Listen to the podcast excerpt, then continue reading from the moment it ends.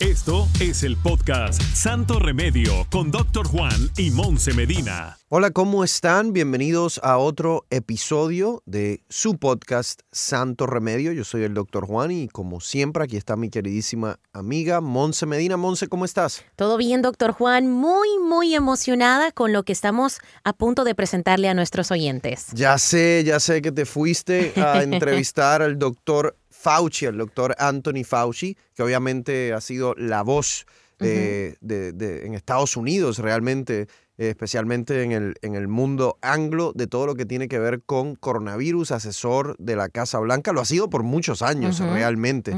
Eh, y, y obviamente una, una, persona extremadamente preparada, extremadamente conocedora del tema. Así que me imagino que fue una entrevista súper interesante. Cuéntame más o menos qué te dijo. Bueno, miren, para que sepan, esta entrevista obviamente era parte de, de aquí del podcast de Santo Remedio. El doctor Juan desafortunadamente no pudo ser parte de la entrevista, entonces me tocó a mí dar la cara por el podcast. Vamos a, decir la, vamos a decir la verdad. El doctor Fauci eligió a Monse Medina. mentira, mentira. Esa es la verdad. Digan la verdad. Bueno, pero yo hablé con, obviamente, con doctor Juan para prepararme para la entrevista. Te comentaba que estaba un poco nerviosa porque eh, normalmente en, en, otras partes de aquí, de lo que me toca hacer eh, para Univisión, nunca he hecho una entrevista de esta magnitud con alguien tan importante. Obviamente me tenía que preparar y hablamos de algunas de las cosas que le podría preguntar. Obviamente el enfoque era en la comunidad latina, en la pandemia, y me enfoqué en preguntas eh, que tenían que ver con las estadísticas de cómo nos está afectando el coronavirus a nosotros los latinos, cuál es el plan de ataque en la Casa Blanca para educar a esos latinos. También hablamos de la falta de confianza que hay entre las minorías y el gobierno en lo que es la historia prácticamente, esa falta de confianza que uno le tiene en cuestión de salud, en cuestión de finanzas y otros temas. Eh, y todo eso lo platicamos con el doctor Fauci. Me gustaron mucho sus respuestas. Me parece que sí están tomando a la comunidad latina en cuenta, pero después de hacer la entrevista, doctor Juan, creo que todavía hay mucho más trabajo que hacer. Y yo, ustedes van a poder escuchar la entrevista en, unos minutos eh, para que escuchen lo que tiene que, obviamente decir el, doctor Fauci. Monse, yo cuando, o sea, yo llevo cubriendo el, coronavirus, la pandemia desde enero 21, y una de las cosas que yo critiqué mucho, y, lo sigo criticando porque creo que, que fue verdad, es que especialmente ese primer año de la pandemia, eh, la información oficial, no la información que yo le estaba dando a la comunidad hispana, pero la información oficial que viene de la Casa Blanca, que viene de los Centros de Control de Enfermedades, que viene de la FDA, no se estaba dando en español. Entonces, eh, yo, yo lo que hacía era que tenía que traducir todas esas conferencias de prensa, toda esa información que los oficiales estaban dando a través de los medios de comunicación en inglés, me tocaba traducirlo a mí al español y dárselo eh, de información a nuestra comunidad. Además de eso, obviamente yo estaba eh, leyendo todos los estudios científicos que se estaban publicando y también estaba eh, dándoles información a la comunidad hispana, pero yo creo que sí faltó, yo creo que sí faltó una atención más grande a, a, nuestra, no solo a la comunidad hispana, sino a la comunidad también afroamericana, que también se vio más afectada que, que, la comunidad blanca. Eh, lo otro que también eh, yo he criticado es que cuando ya nosotros sabemos que la comunidad hispana está siendo más afectada, cuatro veces más casos, tres veces más hospitalizaciones, dos veces más muertes que en comparación a los blancos, sabiendo eso, realmente no hubo un plan específico para darle prioridad a esas comunidades en cuanto a la vacuna ni a la comunidad afroamericana tampoco. Y bueno, hablamos de eso con el doctor Juan antes de yo hacer esta entrevista. ¿Conmigo sí, no, con el doctor Fauci? ah, conmigo. Vos y yo hablamos de esto y de ahí va a ser algunas de las preguntas. De hecho, le pregunté específicamente si la Casa Blanca tenía en el futuro planeado hacer toda esta información, darnos esta información en español, mínimo traducida, mínimo con closed caption abajo, todo traducido con las palabras para nosotros poder entender, personas que no hablan inglés. Y lo otro que le pregunté también es que dentro de la comunidad hispana tenemos otro grupo que es el grupo de nuestros inmigrantes indocumentados que por miedo a esa deportación no quieren ir a los centros ni a hacerse pruebas ni a vacunarse. Tienes toda la razón. Y, lo otro, Monse, que yo creo que, que, ¿verdad? Que creo que fue un error. En parte al principio creo que fue la logística que no lo permitía, pero eventualmente creo que fue un error que esta vacuna, especialmente la de Moderna, que tú la puedes almacenar en un refrigerador normal, la de Pfizer necesitas temperaturas más bajas, la de Moderna se podía eh, refrigerar en un, en un refrigerador más normal que cualquier oficina de médico podía tener y estas vacunas no se distribuyeron, todavía no se distribuyen de manera significativa a los médicos. Y realmente si estamos viendo una desconfianza por parte de la población hacia los políticos, hacia los profesionales eh, de salud pública, digamos, ¿por qué no le estamos dando o distribuyendo la vacuna a los proveedores de salud, a los médicos, que sabemos lo que son a quienes, a quienes más le confían los pacientes. Si un, si un paciente que a lo mejor tiene duda,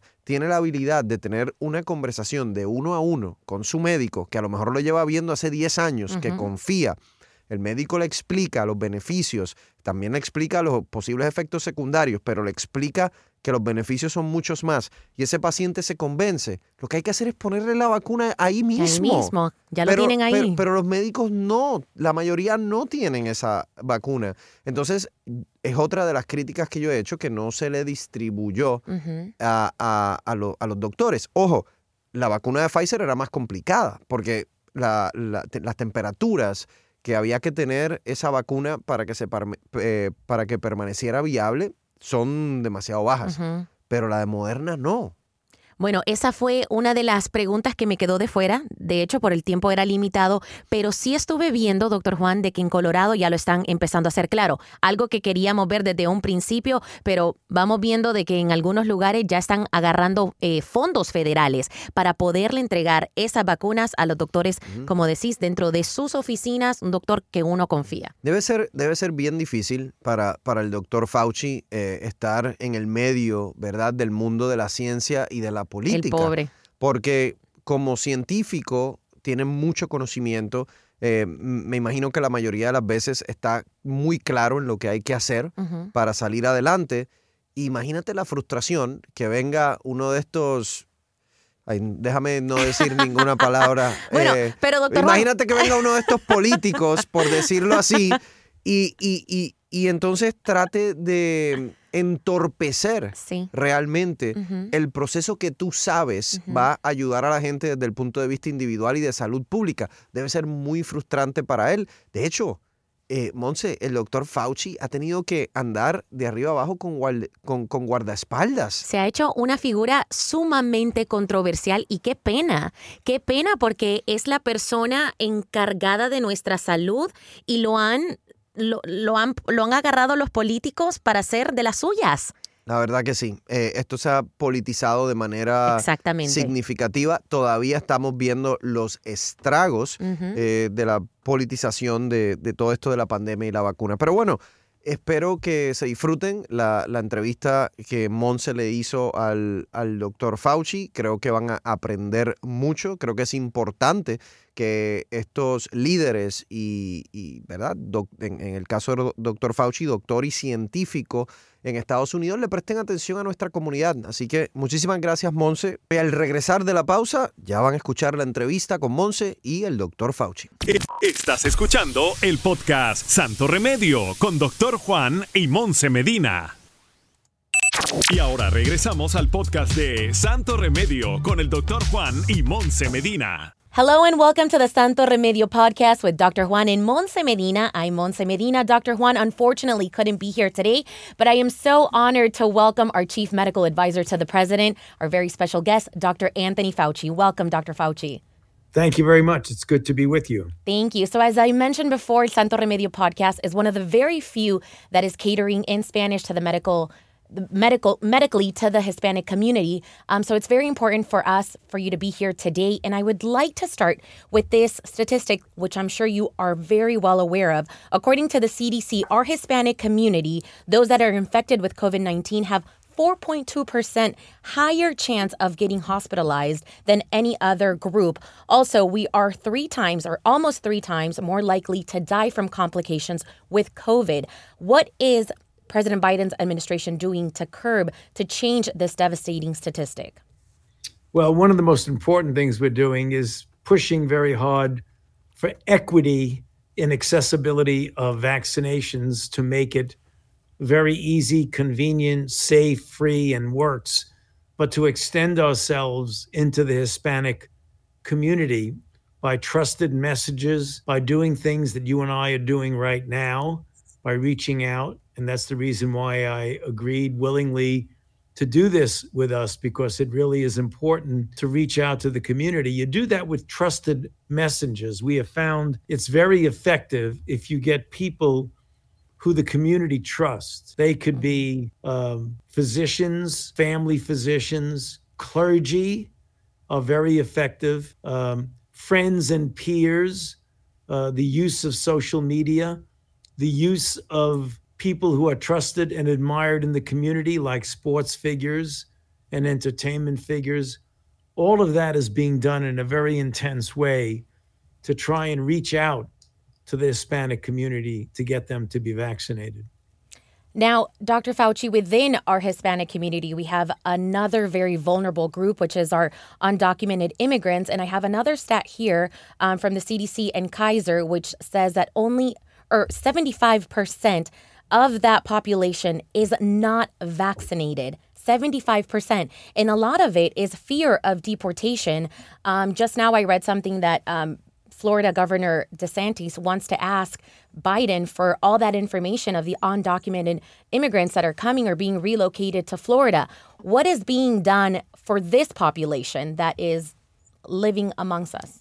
Well, the population should absolutely realize that it is not allowed under any circumstances when someone is in a public health situation trying to get vaccinated or is infected and is getting treated that anything related to their immigration status should play any role at all in how that person is treated.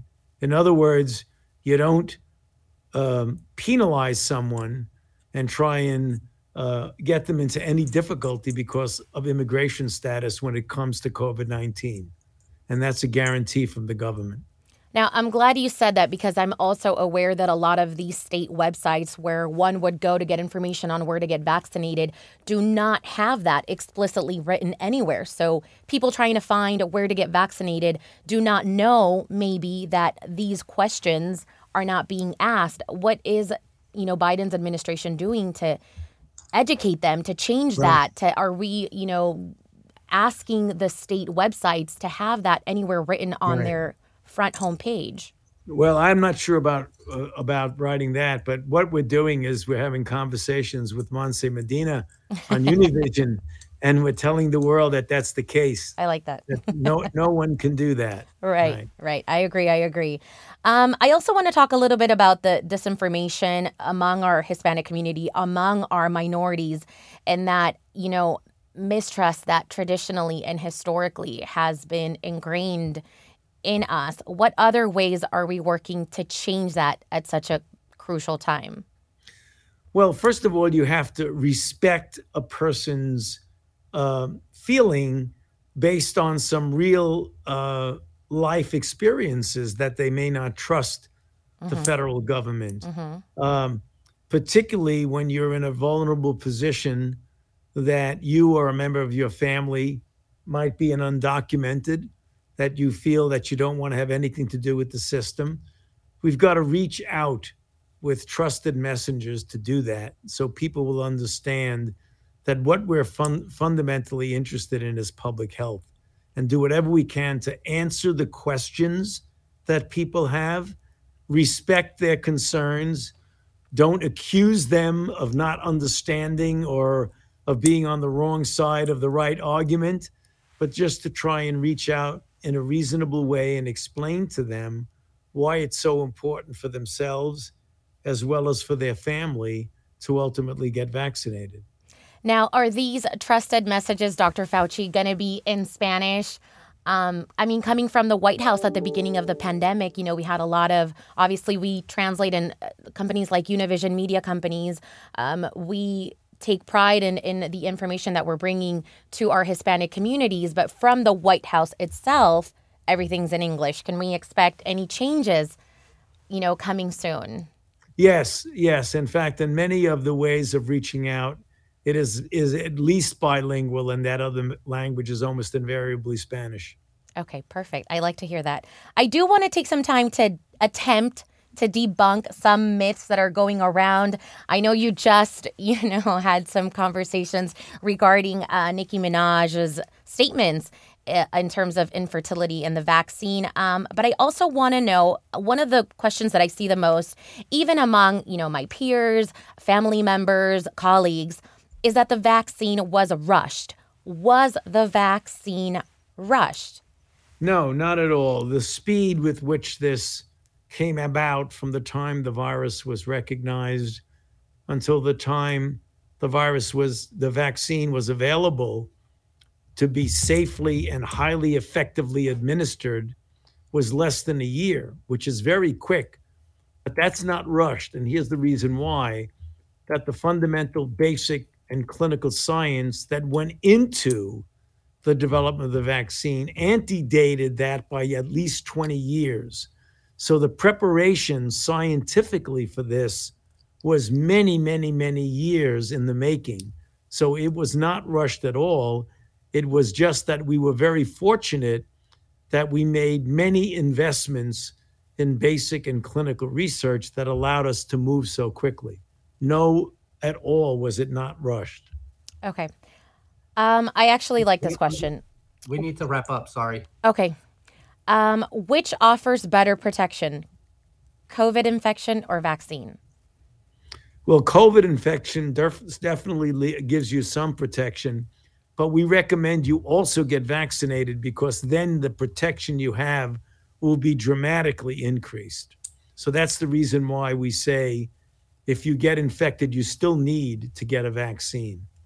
And finally, Dr. Fauci, I know you have to go, but three places where you would like to see a vaccine mandate. I think with the president has already done that in his uh, last six point, namely in the working place with 100 or more people.